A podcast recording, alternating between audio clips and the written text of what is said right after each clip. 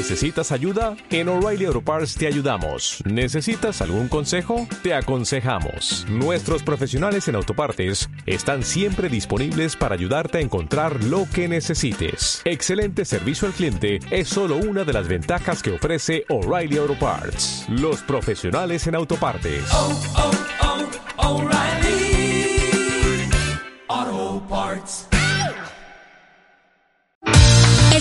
Contenido es generado gracias a la Universidad Anáhuac Puebla. Anáhuac Puebla. Liderazgo de acción positiva. Liderazgo de acción.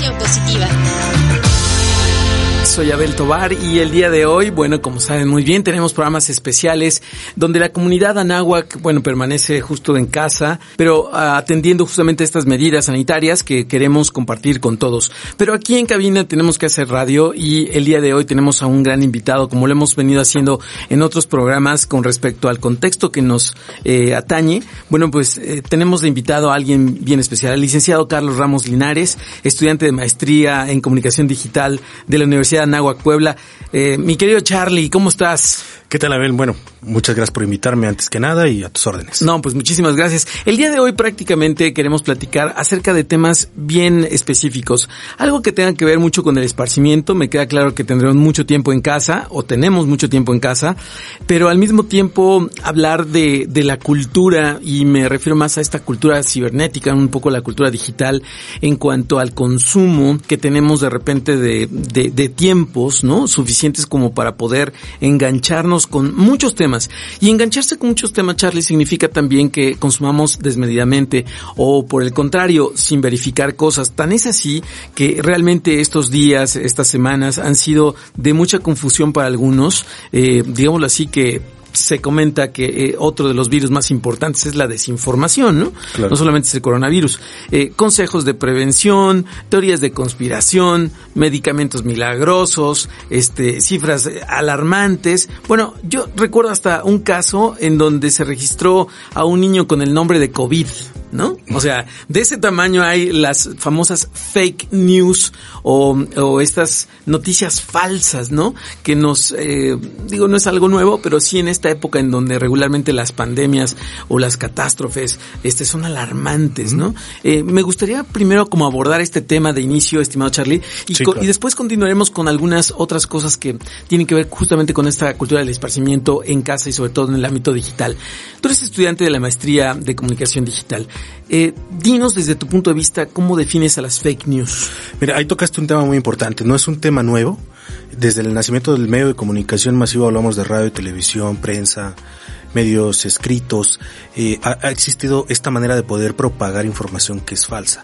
En el sentido estricto, y ya pasándonos a un tema más hipermediático o que tiene que ver en plataformas digitales como es el Internet, es todo este proceso del análogo que va a lo digital. Entonces hablamos de un proceso de digitalización y en ese sentido también hay malas prácticas. Esas malas prácticas es en el sentido de poder encontrarnos o consumir información que no necesariamente es cierta.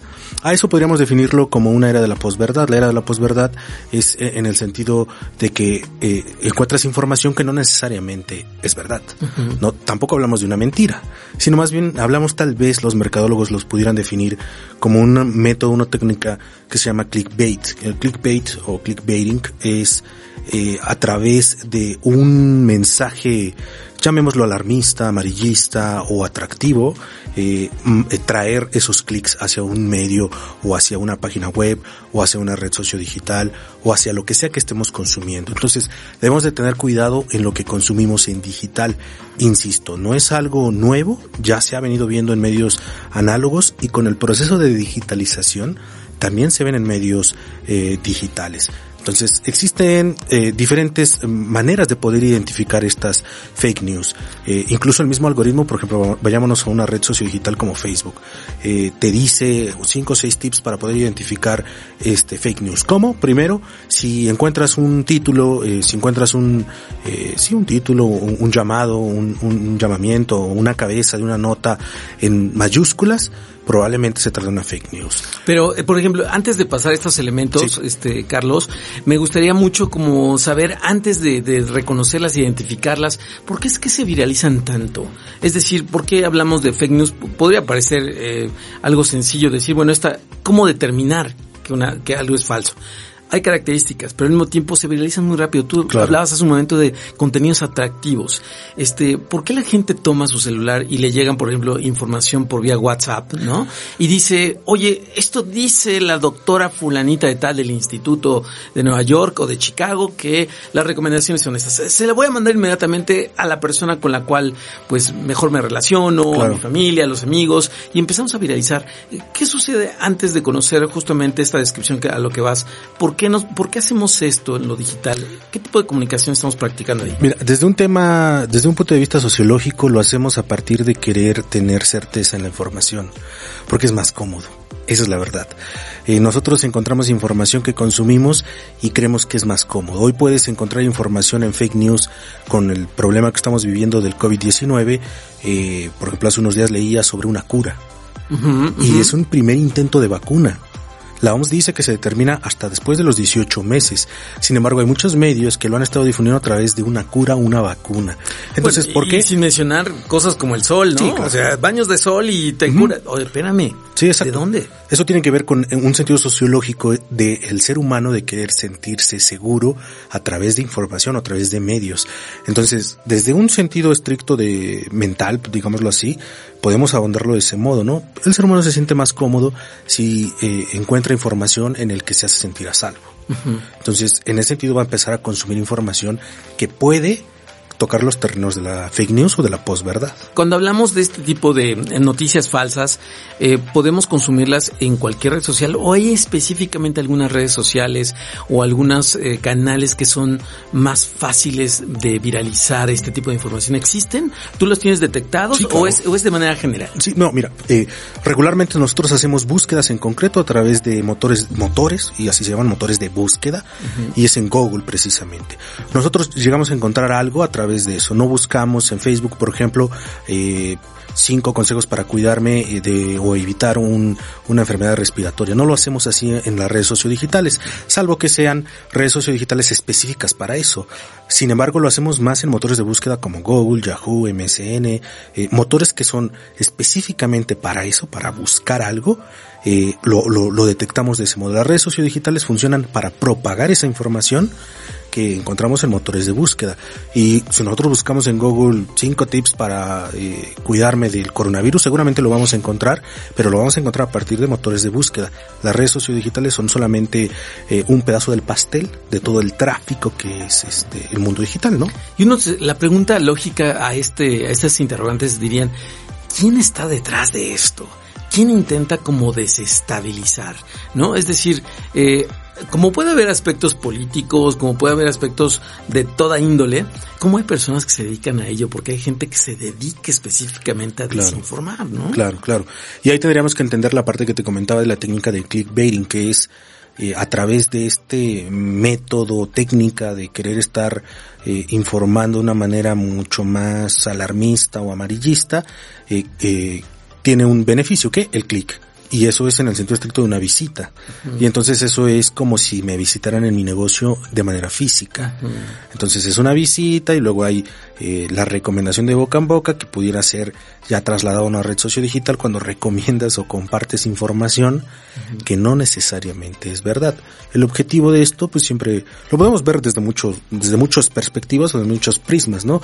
Obviamente uno tiene que ver en el sentido pues más capitalista en cuando la corporación llega a esta parte del Internet, cuando el Internet surgió a partir de esfuerzos académicos, no lo olvidemos, ¿no? Entonces, cuando llega el corporativismo a esta digitalización, pues es cuando comienza esta parte de la venta o la atracción de la gente Mira, por esta yo me quiero ir a lo local, a lo que cualquiera de nosotros podría consumir y me llega una información ah, vía WhatsApp, ¿no? O Sí. vía Face o algo así.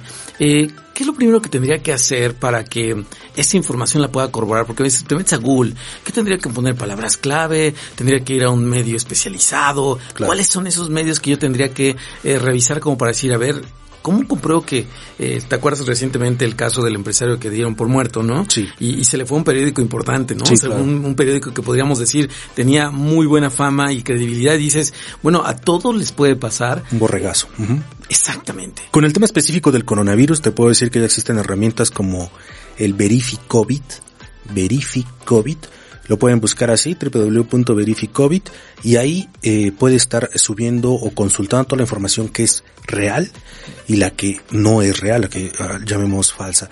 Ofrece un número telefónico de WhatsApp en donde también puedes escribir o llamar, que es el 5539050269 y te- tú te suscribes de manera gratuita y vas a recibir diariamente información con respecto de la propagación de este virus. Eso es en concreto con lo que tiene que ver con el coronavirus en este caso, ¿no? Ahora, si fuese un tema mucho más genérico, tendríamos que consultar las fuentes oficiales. Ahí sí tendríamos que ser, eh, en ese sentido, lo más apegado al oficial. En ese sentido, digo, pudiéramos consultar información del gobierno federal, gobierno estatal, de los ayuntamientos, de organismos de, de salud, por ejemplo. De Eh, hecho, la Organización Mundial de la Salud sería la fuente primaria, ¿no? La que OMS y tiene, la OPS. sin duda alguna, toda lo que es la información que se está desprendiendo a nivel mundial. Es correcto. Yo podría recomendar que consultemos información de la OMS, la OPS, eh, igual este, esta herramienta que acabo de mencionar, Verificovit, eh, encuentras información o verificas información si es real o si es falsa, lo que pasó con este periódico que comentabas, Abel, que, que después de 30, 20 minutos el gobierno federal sale para desmentir esta información. No, entonces siempre es irnos con este instrumento mucho más oficial o institucionalizado y en Internet podemos encontrar también eso, pero tendríamos que hacer una búsqueda mucho más allá de la que estamos habitualmente acostumbrados. Eso es importante. ¿Por qué? Porque nosotros no estamos en este sentido alfabetizados digitalmente. Nosotros ocupamos hoy por hoy, eh, y sería un motivo de reflexión incluso para los alumnos que hoy nos tienen, tienen el favor de escucharnos, hoy estamos alfabetizados digitalmente, pero en un sentido contemplativo de la información, en un sentido de ocio, de entretenimiento, de consumimos las redes sociodigitales o información en Internet a partir de este sentido contemplativo, no más allá de esa capa. Entonces, cuando pasamos esta capa, de ya no consumirlo en sentido contemplativo, sino ya siendo críticos, consumir información, este, precisamente como de lo que hoy estamos platicando, cultura, arte, etc, etc. Me parece muy bien y con eso prácticamente cerramos esta entrevista. Muchísimas gracias eh, pues, de tenerte aquí. Muchísimas gracias Carlos eh, Ramos Linares, estudiante de la maestría de comunicación digital de la Universidad Anáhuac. Eh, con este tema de la alfabetización ya después ojalá tengamos oportunidad, no solamente son los conceptos y las definiciones, sino cómo te adaptas a tantas cosas que hoy no solamente el nativo digital, sino también el inmigrante digital, como muchos de otras generaciones intentan eh, captar todo esto que se está viviendo en algo que no es nuevo, es algo que ya tiene varios años y que debemos estar justo de la mano con la tecnología. En este tipo de casos me parece que es un gran reto, no solamente en lo tecnológico, sino también en lo humano. Así es que, pues la creatividad jugará un papel fundamental en lo que tú quieras hacer, en lo que tú vayas a hacer. En este viaje digital también necesitas de creatividad. Es correcto y bueno, me queda nada más agradecerte, gracias por la invitación. Me parece muy bien. Muchas gracias. Este contenido fue generado gracias a la Universidad Anáhuac Puebla. Anáhuac Puebla. Liderazgo de acción positiva.